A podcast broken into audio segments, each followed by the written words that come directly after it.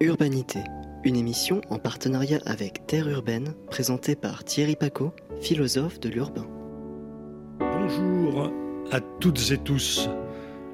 Au programme de cette émission, un éditorial consacré aux toilettes publiques, la belle rencontre avec euh, Gwenola Wagon, artiste, enseignante à l'Université Paris 8, qui vient de publier un, ouvrage qu'il est difficile de, qualifier d'un seul mot. Elle nous dira tout à l'heure euh, ce qu'elle propose planète B, mais le B est allant inversé, comme vu dans un miroir. Et puis le sujet qui fâche, comment construire pour une transition écologique Ça, c'est un vrai, un vrai thème, avec Pascal Chambardelot, qui est architecte, et pas seulement, mais on, on verra ça tout à l'heure. Urbanité. L'édito.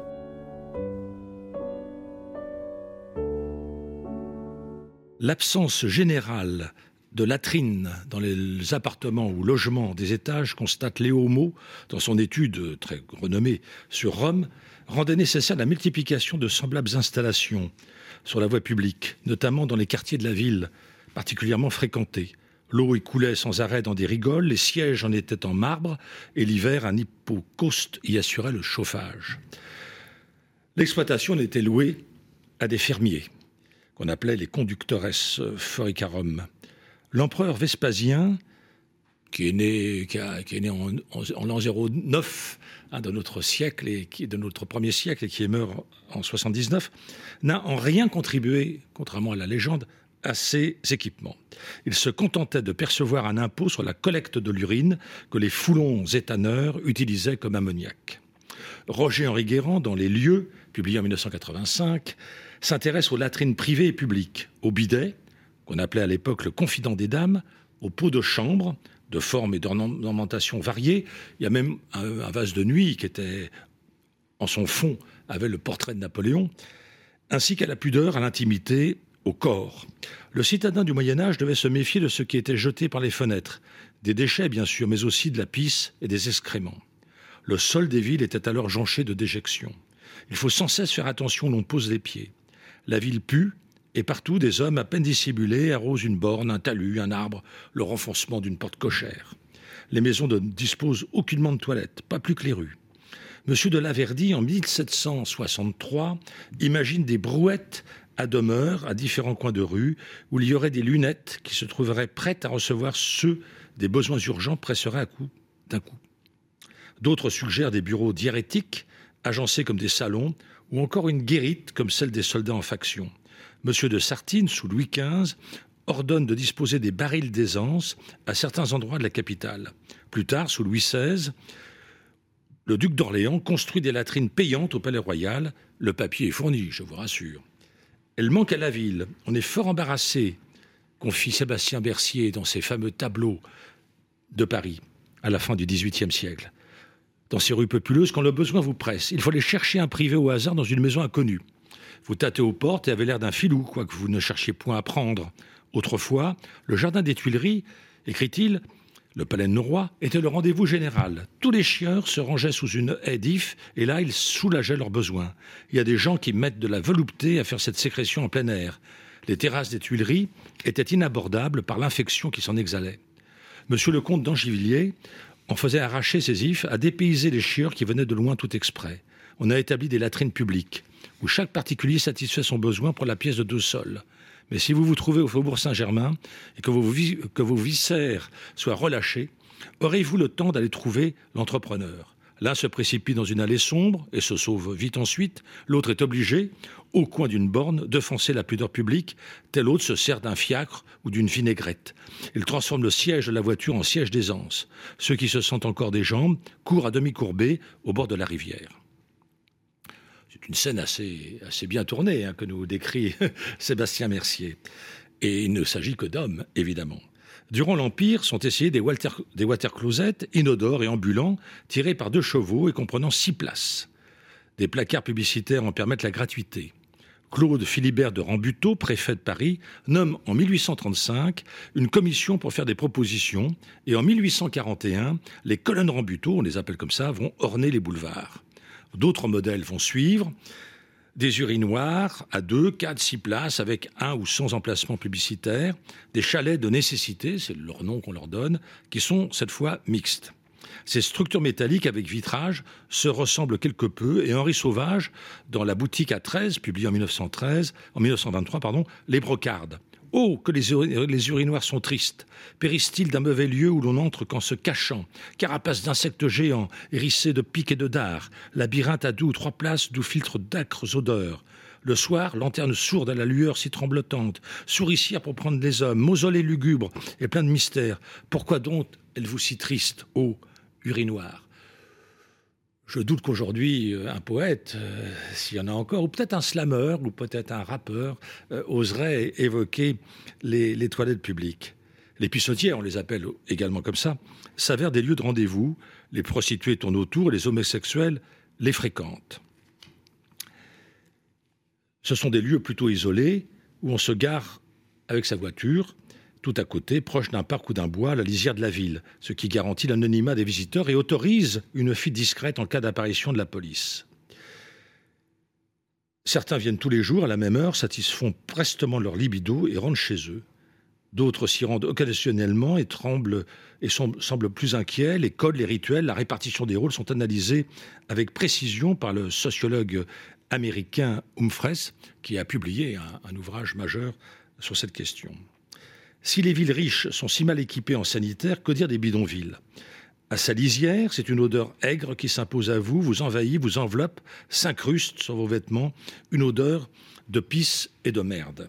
Certes, vous aviez remarqué ces enfants cunus, accroupis, qui déféquaient au croisement de deux chemins de terre, à quelques mètres des, des cahutes, ou encore cet homme qui se soulageait à la vue de tous, mais vous ne les aviez pas vraiment enregistrés, tant le bidonville représentait pour vous, occidental, la précarité absolue. Par pudeur, vous n'évoquiez pas la question pourtant essentielle des toilettes. Non pas du point d'eau, mais des latrines aussi rares qu'un repas complet. Dans un bidonville, n'importe lequel au monde, l'eau potable coule parcimonieusement, ce qui n'exclut pas des fuites du reste. Parfois, les habitants se font remplir des réservoirs posés sur le toit, moyennant de l'argent, car tout se paye, et à des prix exorbitants pour les plus pauvres. Des malins détournent l'électricité et l'eau des réseaux officiels et le revendent aux bidonvillois. Pourquoi se gêner? Il suffit de graisser la patte aux policiers du coin ou aux gars des compagnies ou d'avoir une protection d'une mafia locale. Se laver, aller aux toilettes, boire de l'eau potable ne paraissent pourtant pas relever du luxe. Il y a plusieurs décennies, enquêtant dans divers bidonvilles au Maroc et au Sénégal, j'étais surpris par la propreté des logements. Une pièce au sol, en terre battue, parfois recouverte d'un tapis. Si l'extérieur était sale, l'intérieur était régulièrement balayé et entretenu. Chacun se déchaussait avant d'y pénétrer. J'ignorais alors la distinction qu'il fallait établir entre pur et impur, entre propre et sale, entre pollution et préservation. Je me demandais naïvement pourquoi les déchets étaient jetés dehors et pas ramassés par des éboueurs ou placés dans des bennes. Jamais à cette époque je ne me préoccupais de la situation spécifique des femmes et des jeunes filles. Je me souvenais d'une conversation à table, j'étais adolescent, où ma mère se plaignait de l'absence de WC public à Paris pour les femmes, les obligeant à consommer un café pour avoir le droit de s'y rendre. Leslie Kern, dans Ville féministe, note de terrain qui vient d'être publiée aux éditions du Remue-Ménage à Montréal, cette année en 2022, constate, bien longtemps après la requête de ma mère, que les toilettes disponibles dans les villes, pourtant signe d'une hospitalité incroyablement banale, sont rares, y compris dans les villes des pays riches. Plus tard, mon oncle Charles, qui devait tourmenter, sa prostate, un terme alors inconnu de moi, adolescent évidemment, nous localisa tous les urinoirs disponibles de Paris, arrondissement par, par arrondissement. Longtemps plus tard, un chauffeur de taxi me confia qu'il existait encore un urinoir ouvert devant la prison de la santé. C'était avant les WC publics gratuits et curieusement assez propres qu'on trouve dans Paris depuis quelques années, 2006, accessibles à tous les âges et sexes.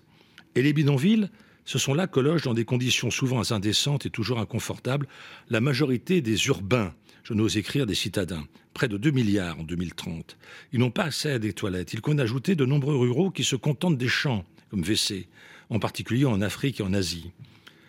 Pourtant, le choléra, la typhoïde, la légionellose et autres maladies hybrides sont directement liées à l'absence d'assainissement. La diarrhée tue, paraît-il, plus de 2 millions de personnes par an des enfants de moins 5 ans généralement.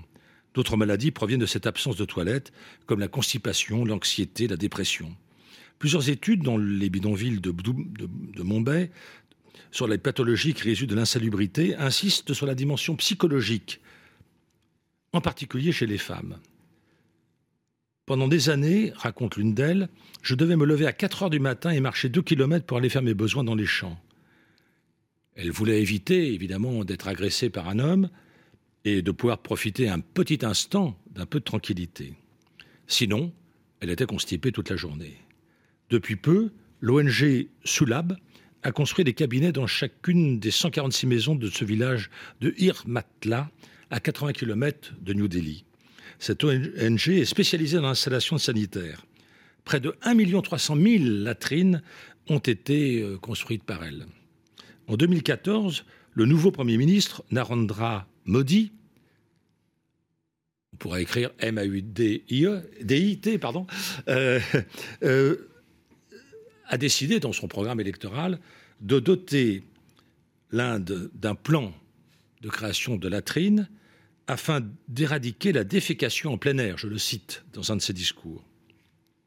C'est le fameux plan Clean India, qui prévoyait l'installation de 130 millions de latrines dans les foyers qui n'en possédaient pas, et 57 000 pour les écoles publiques, le tout en cinq ans. La fondation Bill et Belinda Gates finance la recherche pour de nouveaux WC écologiques et économes en eau. Elle a attribué son prix en 2019 à Modi. Des activistes aujourd'hui montrent qu'on est loin des 110 millions qu'il avait comptabilisés. Au Kenya, à Kibera, qui est un des plus grands bidonvilles d'Afrique, l'Agence française de développement a mis en place en 2014 un biocenter qui comprend une douche, un évier pour laver les vêtements et cuisiner et des toilettes.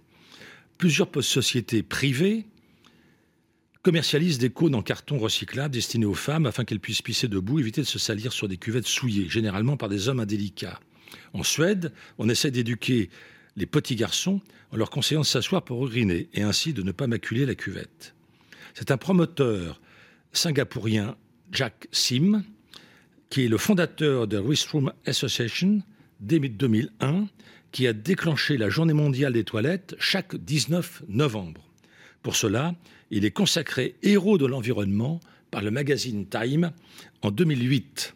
L'être humain en bonne santé produit un litre à un litre et demi d'urine par jour, en trois ou quatre fois. Il défèque environ 150 à 180 grammes de matière fécale par jour. La chasse d'eau française déverse en moyenne chaque jour 27,5 litres d'eau pour son nettoyage et l'éviction des déchets. Une telle quantité d'eau multipliée par plus de 2 milliards et demi de nouveaux utilisateurs exige de repenser ce système et de réduire la quantité d'eau et de promouvoir vraisemblablement les toilettes sèches à compost. Reste à accepter l'eau, évidemment, et à essayer de contrer l'odeur.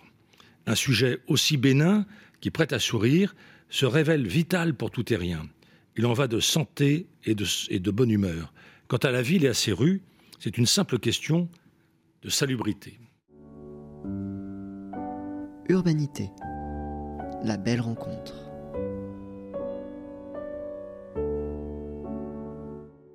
Gwenola euh, tu es artiste, maître de conférence à l'Université de Paris 8, titulaire d'une thèse en esthétique intitulée Utopie d'un cinéma interactif, accessibilité des images en mouvement, soutenue en 2006. Tu viens de publier Planète B, le B s'écrit euh, comme vu dans un miroir, aux éditions 369 avant d'entrer dans cet ouvrage avec toi pour, le, pour y suivre euh, l'évolution de, de ta pensée, euh, tu associes souvent du reste dans tes créations de la vidéo, des textes, des collages, etc. Peux-tu nous dire quelque chose sur Globodrome d'abord, et puis ensuite sur World Brain que tu as fait avec Stéphane de Goutin? Euh, bonjour et merci de l'invitation aussi. Euh, donc euh, Globodrome, c'est un, film que j'ai réalisé à peu près il y a une dizaine d'années qui raconte un petit peu un tour du monde à la manière du tour du monde de Jules Verne, tour du monde en 80 jours, mais qui prend la forme d'un voyage sur un globe virtuel qui à l'époque était Google Earth et qui euh, m'a servi un petit peu de, prétexte, entre guillemets, pour aborder à la fois la représentation du monde et sa globalisation à travers ces images euh, mappées sur le globe, et en même temps l'outil en question, la plateforme euh, Google Earth, qui était un peu plus...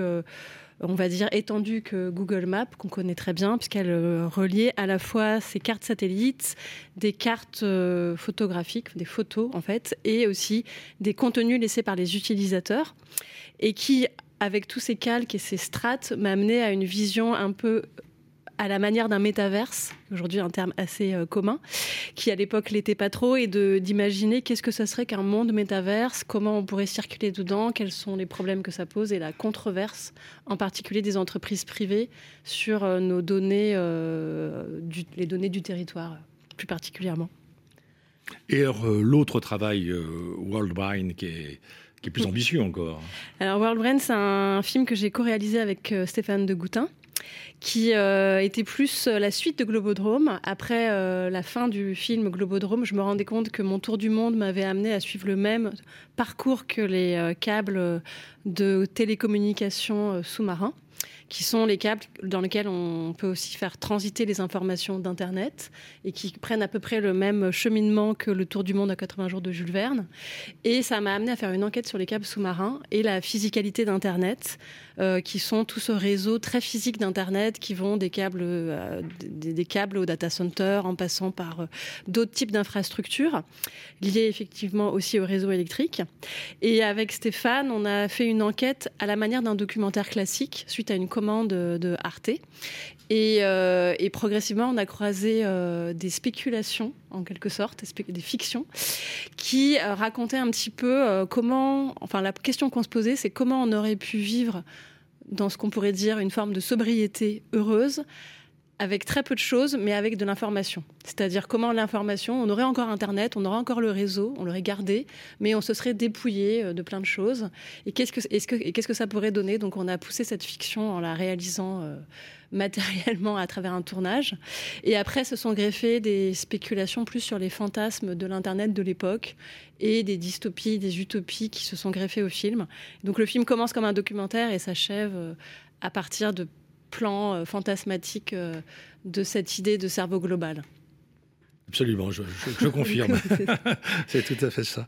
Et là, on a alors là, on a un livre. Bon, on peut pas dire le contraire. C'est un ensemble de feuilles reliées. Euh, et, donc, il est, il est très étonnant dans l'écriture même parce que il y a des passages qui sont en italique, des passages qui sont euh, en caractère plus gros. Il y a des, il des, j'appelle ça des collages, mais enfin, il y a des phrases qui sont mises un peu en exergue comme ça. Et, et en même temps, ça raconte une histoire. Donc, ce n'est pas vraiment, c'est un essai dans le sens où c'est une approche très critique de notre univers euh, numérisé. Et, mais en même temps, euh, il y a un peu de fiction puisque euh, qui s'inspire de faits réels. Hein, toutes les données sont des réels qu'on mm. peut des données qu'on peut vérifier. Donc là, les datas ne sont pas trahies ou, manipulées. elles se suffisent à elles-mêmes pour montrer l'ampleur des désastres qui nous attendent. Mais ça, on va, on va y arriver. Mais c'est quand même l'histoire d'un entrepreneur qui s'appelle B à l'envers, qui possède une société qui s'appelle A à l'envers et qui euh, a cette particularité de vouloir tout vendre moins cher que le prix de revient. Tout à fait. C'est euh, en fait c'est un, livre à travers une enquête. Euh, on, peut le citer, hein, qui, prend euh, le, nom de l'entreprise en le renversant, d'un A renversé, qui s'appelle Amazon. Mais pour le livre en question, j'ai préféré la prendre comme un archétype. Il ne s'agit pas effectivement de, s'attacher qu'à elle. Elle est plus un symptôme. Son succès est plus un symptôme, et ça pourrait être une autre marque, un autre entrepreneur.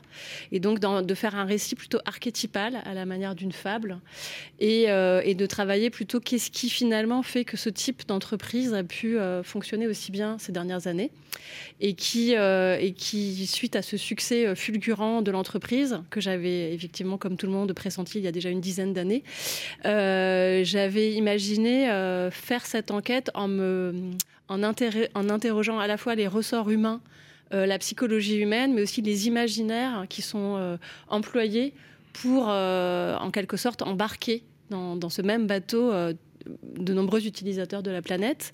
Et pour écrire euh, cette enquête, j'ai parfois eu recours à des spéculations à la manière de Brain, le film précédent, qui pouvaient m'amener à mieux faire ressortir certains points certaines particularités que je n'aurais pas pu faire par le documentaire ou le document d'analyse critique. Et donc j'ai mélangé une enquête plutôt documentaire avec une analyse sociologique, anthropologique, qui croise plein d'analyses différentes. Et parfois, je, bascule, en changeant un peu la typo, l'italique, vers des pans un peu à la manière de, de certains historiens qui travaillent comme ça. C'est et si? Qu'est-ce qui se passerait? Et si, trois petits points, on pourrait un peu pousser plus loin Qu'est-ce que ça pourrait donner? Euh, et, l'idée aussi, c'était euh, que ces imaginaires euh, déployés par l'entrepreneur et par l'entreprise en question ont un très fort levier d'évasion. Donc d'évasion, bon, on pourrait tout simplement dire par exemple fiscale, mais c'est surtout une évasion hors sol et hors du terrestre je pense au terrestre latourien, et, euh, et qui nous amène littéralement dans l'espace, puisque le grand principe, c'est de l'éviter, alors par la rêverie, par le divertissement, par la fiction, mais aussi par un décollage de nos imaginaires, y compris à être complètement en dehors des réalités euh, sur les points de vue euh, des écosystèmes, de l'environnement, des dépenses énergétiques, puisqu'on a complètement décollé, et lui accélère ce décollage. Alors bon, on a compris que c'était inspiré du, fondateur d'Amazon et, ça commence aussi par une activité qui a, qui a fait sa fortune, qui était la, commercialisation du livre. Euh, donc avec des mm. stockés dans d'énormes hangars et, et, donc on retrouve dans les dans les titres des parties euh, le hold-up. C'est d'une certaine façon euh, qui s'appelle aussi La Fuite, mais enfin, c'est comment euh, nous avons été euh, cambriolés, chacun d'entre nous, au plus profond de nous-mêmes, de ce qui nous permettait d'être ce qu'on est. La société du clic, là on comprend très bien, taper 1, taper 2, etc. Bon, on achète tout par un clic. L'habitabilité des hangars, qui est un clin d'œil aussi au lieu de naissance de cette firme qui était un garage d'un pavillon de, la suburb américaine, et puis la société des moteurs de désir. Alors, euh, on n'a pas le temps de tout regarder en détail, bien sûr, mais euh, il y, a un effort de vocabulaire qui est magnifique. Euh, on va peut-être s'arrêter sur féodalisme de plateforme, par exemple, et puis ensuite gouvernance algorithmique.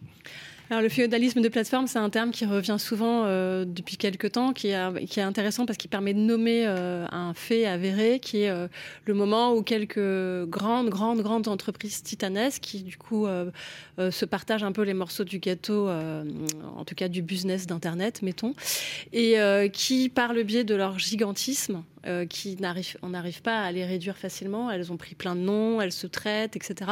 Par le biais de leur gigantisme, ont amené à parfois euh, faire un léger, enfin en tout cas peuvent faire faillir certains États déjà, euh, et puis surtout ont un moyen de pression sur les États, sur les nations qui est considérable, et sur les, surtout en particulier sur l'espace public, les biens communs et la question du public. Euh, tout ce qui est public. Et, la consommation d'énergie. Et la consommation d'énergie, etc. Et donc ce levier, cette force, euh, la force qu'elles ont, la puissance qu'elles ont, est euh, très difficile à décrire. Donc moi, mon travail, c'était surtout aussi un très grand exercice de description. dans quoi on est en fait et d'arriver déjà à trouver les mots, les termes qui souvent ont pas, sont pas encore là c'est tellement euh, nouveau qu'on n'a pas forcément la bonne terminologie, d'où parfois l'emploi de, mots un peu étranges ou, euh, ou de, où j'utilisais aussi des formules un peu poétiques pour euh, essayer d'arriver à... La planète stock. La planète stock, etc.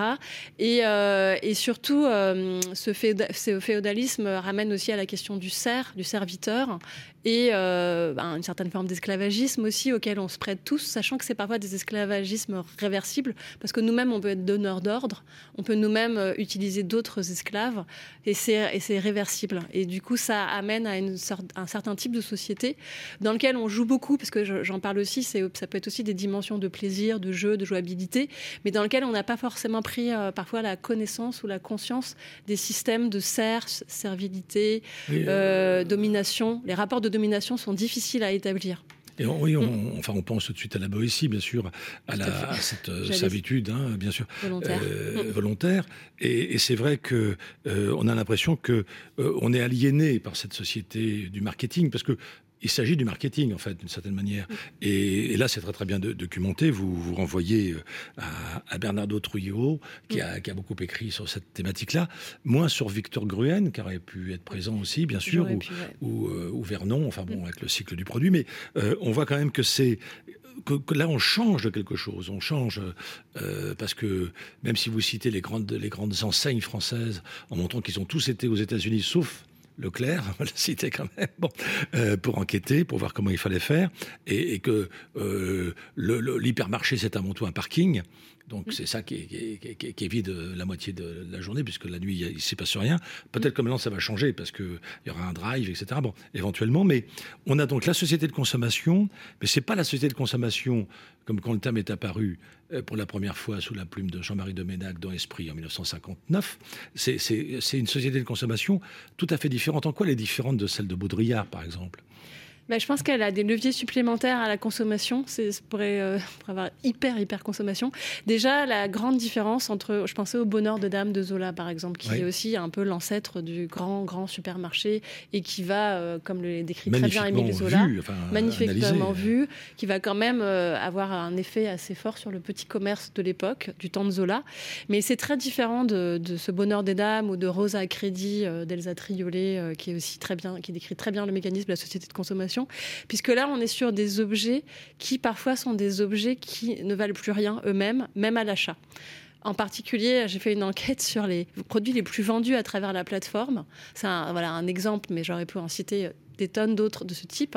Euh, les objets les plus vendus sur la plateforme, c'est des objets, si je les citais ici, ils sont cités dans le livre, c'était l'année où j'écrivais euh, ce chapitre-là, ils sont absolument absurdes et presque drôles tellement ils sont absurdes et qui servent à rien. En fait, c'est euh, la, licorne qui fait un petit bruit, le tapis de dressage pour chien, euh, en plastique bleu avec des petits reliefs, etc., etc. C'est des choses comme ça qui. Ah bah il est bien ça, je l'ai acheté. Il est très bien, mais voilà. Mais le problème, c'est qu'il c'est le plus vendu, donc c'est une quantité, un, milliard d'occurrences, mettons. Et, et c'est pas le problème de ce tapis de chien qui peut être très bien, mais c'est la quantité. Et ça, cette obsolescence déjà programmée. Là, elle est plus que programmée puisqu'elle est déjà en acte. Et surtout, euh, le, malaise de ces objets qui, en quelque sorte, sont inrecyclables pour la plupart. Ils sont un matériau composite, ils sont électrifiés, ils sont euh, domotisés ou euh, pseudo-automatisés. Et du coup, ils renvoient à des systèmes qui ne peuvent pas leur permettre d'avoir une seconde vie ou une autre, une autre vie. Donc, ils, rompent totalement les cycles. Donc, ils sont hors cycle. Et, et ce, cette plateforme a fonctionné grâce à, ces, à ce système-là d'obsolescence je dire ultra programmée quoi. Ça fait partie de son essence. Et elle et c'est des chaînes un peu puisqu'elle elle va elle-même créer ces chaînes là alors ils sont tous euh, fabriqués à l'étranger très loin. Un peu comme si chaque papier toilette euh, était fabriqué au Bangladesh et que je m'en alors je reviens au papier toilette parce que ça me fait penser aux toilettes. Mais le cas du papier toilette euh, fabriqué au Bangladesh livré je sais pas à Atlanta à partir d'avions Prime, donc sur livrés avec des avions, ce qui est aussi beaucoup euh, bon, en cargo, mettons. C'est tout un cycle qui va euh, nourrir euh, différentes chaînes et ce que j'ai appelé un peu système poison, c'est-à-dire que un système en amène un autre qui en amène un autre du même acabit. Et c'est très difficile de pointer le problème puisqu'il est extrêmement diversifié, en fractal en quelque sorte tellement il a renvoyé vers d'autres choses qui renvoient vers d'autres choses. Très difficile à contrer. C'est comme euh, on voit qu'aux États-Unis, ils n'y arrivent plus en fait à, le contrer parce qu'ils se sont embarqués là-dedans euh, très très très de manière virulente. Non, non, mais c'est un, magnifique. Je suis ravi de. Mais malheureusement, on n'a que quelques minutes, mais euh, je ne peux que conseiller à tous nos éditrices et auditeurs de lire ce livre, qui se lit passionnément, parce que il est, il est passionné. C'est une, c'est une critique radicale du, système de, de l'hyperconsommation. Il faudra inventer d'autres termes parce que là, là, on est consommateur consommé en même temps. Donc il faut essayer de trouver. Euh, on n'est pas mécontent de consommer en même temps. Euh, on n'a pas une mitraillette derrière le dos. Donc c'est encore plus, plus subtil, j'allais dire. Euh, vous repérez quelque chose que Gunther Anders n'avait pas pu imaginer, mais dans cette foulée-là. C'est-à-dire que c'est vraiment cette idée qu'il développait en 1956 de, de, de l'homme qui s'use lui-même en, en, étant consommé finalement merci beaucoup, Bonheur. On va écouter Léo Ferré.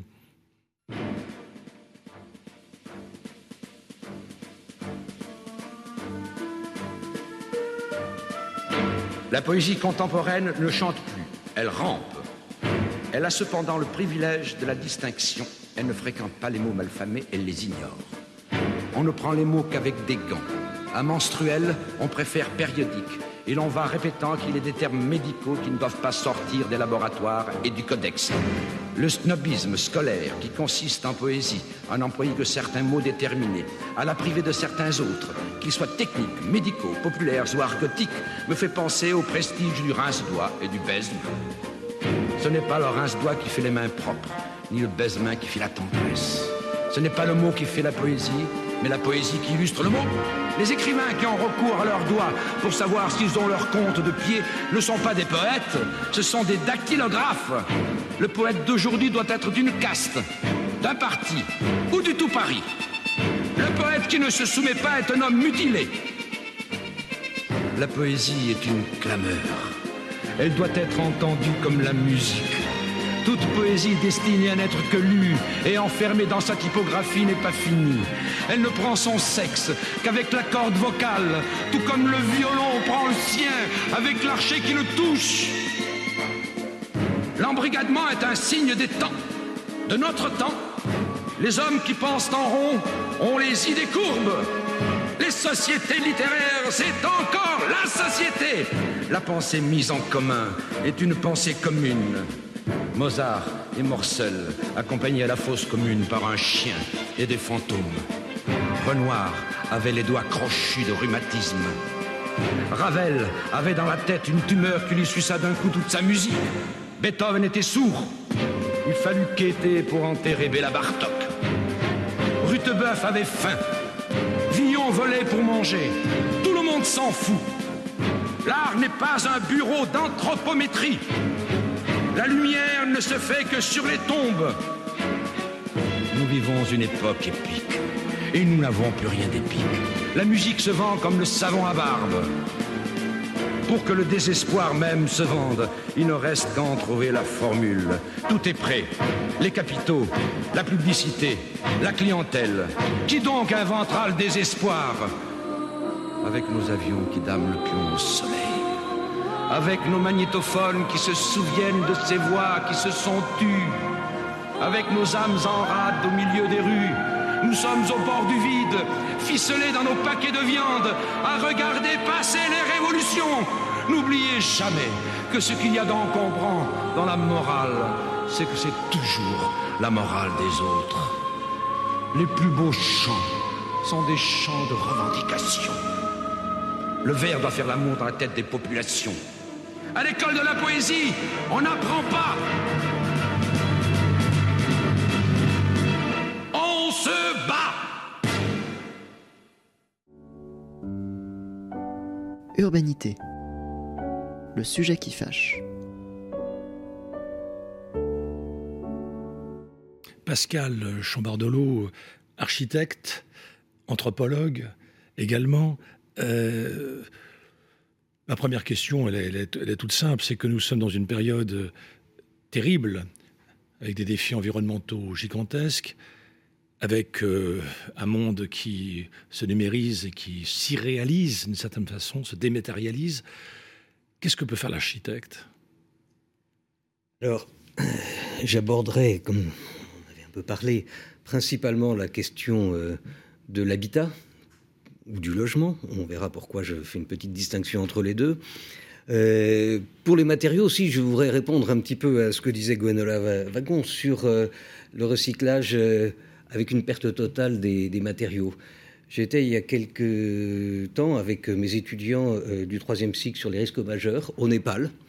Et après le tremblement de terre, je voyais des piles de briques des maisons effondrées et des chaînes d'hommes et de femmes en train de prendre brique par brique, les nettoyer parce qu'ils sont joints euh, à la terre, donc c'est nettoyable, pour en refaire des nouvelles piles de briques pour reconstruire.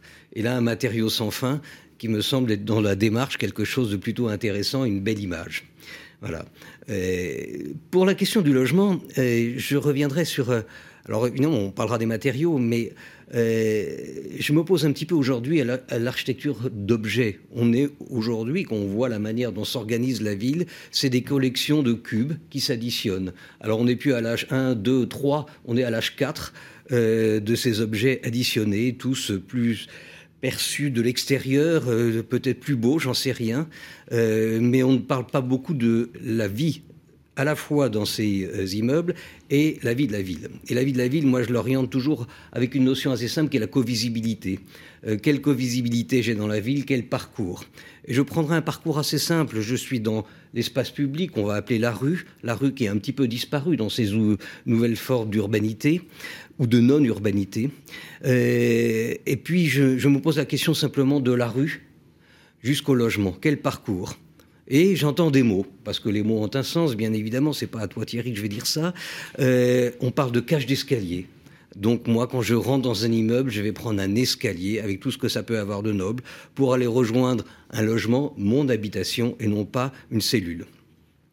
Cellule qui sera bien évidemment, et ça a été euh, dans ce qu'on avait discuté, euh, de cette charte qu'on a développée en interne et qui est parfois utilisée par ailleurs, euh, un logement qui sera traversant, bien évidemment. Les contextes aujourd'hui du climat, voire, on en parlera avec la Covid, jouent un rôle important. Une, un prolongement extérieur. On a vu pendant la Covid la nécessité de pouvoir être dehors et voir d'un balcon à l'autre de pouvoir échanger. On parle effectivement de partage de ce point de vue-là. Euh, une salle de bain avec une fenêtre, une cuisine avec également une fenêtre, j'ai l'impression d'apporter des choses qui sont un petit peu nouvelles si ça devient des évidences. Et je reparaphraserai, puisque euh, j'ai été formé à l'école d'architecture de aujourd'hui Belleville, mais qui était à l'époque UP8, fondée en partie par Bernard Huet. Et Bernard Huet disait aux étudiants, essayez de ne pas faire plus mal que ce qu'il y avait auparavant. Et donc par rapport à ça, je me dis, ben, tous ces éléments de la ville, de, la vie, de l'immeuble, euh, est-ce qu'aujourd'hui, ça ne doit pas être une base pour dire, quand je rentre dans un immeuble, j'ai pas besoin d'allumer la lumière électrique, je vais dans mon escalier, je vais euh, sur le palier, et c'est pas simplement une économie d'énergie, puisque et si on parle aussi de matériaux et d'énergie, euh, aujourd'hui avec les lampes LED, on consomme assez peu. Par contre, c'est la convivialité. Je n'ai jamais vécu dans un immeuble où il n'y avait pas de lumière naturelle sur les paliers. Et j'ai même d'ailleurs la première partie de ma vie avec ma femme, on était dans un immeuble qui était classé insalubre. Et pourtant, c'était tellement bien, parce que tout le monde se croisait sur les paliers, tout le monde échangeait. Voilà. Alors tout ça, c'est pas forcément évident pour tous, et pour pouvoir. Mais qu'est-ce qui bloque ça? Pourquoi ah bah, le, fait d'avoir une fenêtre dans une salle de bain ou dans des toilettes, comme tu l'écris, euh, ce c'est pas des placards, c'est des vraies pièces et, des pièces à vivre. On est dedans. Euh, ça me semble tellement élémentaire. Qu'est-ce qui bloque? C'est les bailleurs, c'est le, marché, c'est le, prix du foncier. C'est qu'est-ce qu'est-ce qui qu'est-ce qu'il y a derrière ça? Enfin, c'est. Alors c'est beaucoup d'a priori généralement, puisqu'on va se rendre compte qu'un un immeuble, pour pouvoir obtenir tout ce que je suis en train d'évoquer, ça nécessite de limiter un peu son épaisseur. Limiter son épaisseur, ça veut dire qu'à un moment donné, la construction d'un bilan d'un maître d'ouvrage ou la construction d'un bilan d'un aménageur va se faire sur une quantité et non pas forcément sur une qualité. Ils annoncent de la qualité, mais ils, ils se basent sur des quantités qui s'appuient bien évidemment sur des principes de ratio. Donc on va avoir un ratio qui va dire sur cette parcelle, on peut construire tant. Et quand on les interroge, ils disent bah, on peut faire un immeuble de 16 mètres d'épaisseur. On en a vu de 16 mètres d'épaisseur, pourquoi on n'en ferait pas? D'ailleurs, même le Corbusier va avec des épaisseurs à la cité radieuse bien plus importantes que ça. Mais une, autre pensée, un autre contexte, je ne reviendrai pas dessus. Euh, or, si on veut pouvoir faire tout ce que j'évoque, évidemment, il faut limiter les épaisseurs des immeubles. C'est une première chose. Donc, aborder les bilans d'une manière différente. Et on, pourrait parler on parlera des matériaux. Euh, pour faire des logements traversants sur une certaine épaisseur, souvent on peut être amené à faire des coursives.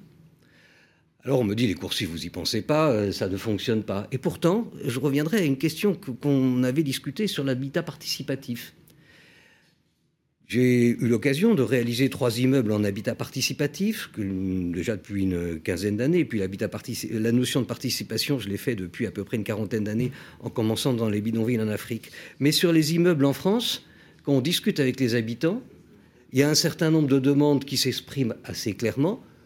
Évidemment, le logement traversant, évidemment des fenêtres pour les cuisines et les salles de bain, mais également euh, cet espace partagé commun. Et ça devient une coursive. Et systématiquement, la coursive est apparue. Qu'est-ce qu'elle me permet? C'est qu'elle me permet d'avoir des logements sur une certaine longueur, on va être raisonnable dans les longueurs, d'avoir des logements systématiquement traversants parce qu'on peut ouvrir une fenêtre de cuisine sur une coursive. La coursive doit être large, permettant aussi des échanges de vie. On voit des gens qui mettent des tables, des chaises, et cet échange se met en place. Et quand je passe devant la fenêtre de la cuisine de Madame Michu, elle ouvre sa fenêtre, elle propose quelque chose. Et tout ça, ça fonctionne dans l'habitat passif. Pourquoi on ne le fait pas? Je crois simplement que la plupart des maîtres d'ouvrage, des aménageurs, des politiques, fonctionnent sur un système de ce que j'appellerais le benchmarking, c'est-à-dire qu'ils vont reproduire ce qu'ils ont vendu jusqu'à présent, et les politiques ont très peur de cette coursive euh, qui a été problématique parfois sur des échelles qui ne sont pas du tout celles que j'évoque aujourd'hui. Donc on reste euh, sur cette partie-là. Et on pourrait même parler à un moment donné d'un jeu de dupes. Et je vais aller dans le jeu de dupes sur la manière dont on construit un bilan pour un maître d'ouvrage. Je reviens à ce que je disais. Un maître d'ouvrage, pour obtenir du foncier, c'est assez simple. C'est le plus offrant dans pratiquement tous les cas. Je parle du maître d'ouvrage privé, mais même quand on est dans la maîtrise d'ouvrage public.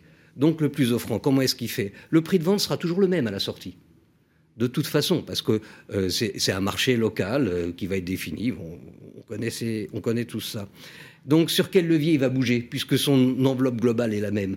Il a dépensé beaucoup d'argent pour obtenir le foncier, donc il va économiser sur le coût de construction et voir on pourra en parler, sur les honoraires de toute la maîtrise d'œuvre et donc des architectes euh, qui sont de plus en plus comprimés dans cette partie-là. Voilà. Je pense que la seule manière de pouvoir sortir de cet aspect, c'est d'avoir des chartes, puisqu'on a, a eu l'occasion d'être à l'origine d'ailleurs de la première charte de pleine commune, qui après euh, a fait boule de neige ou tache d'huile, je ne sais pas comment on pourrait dire.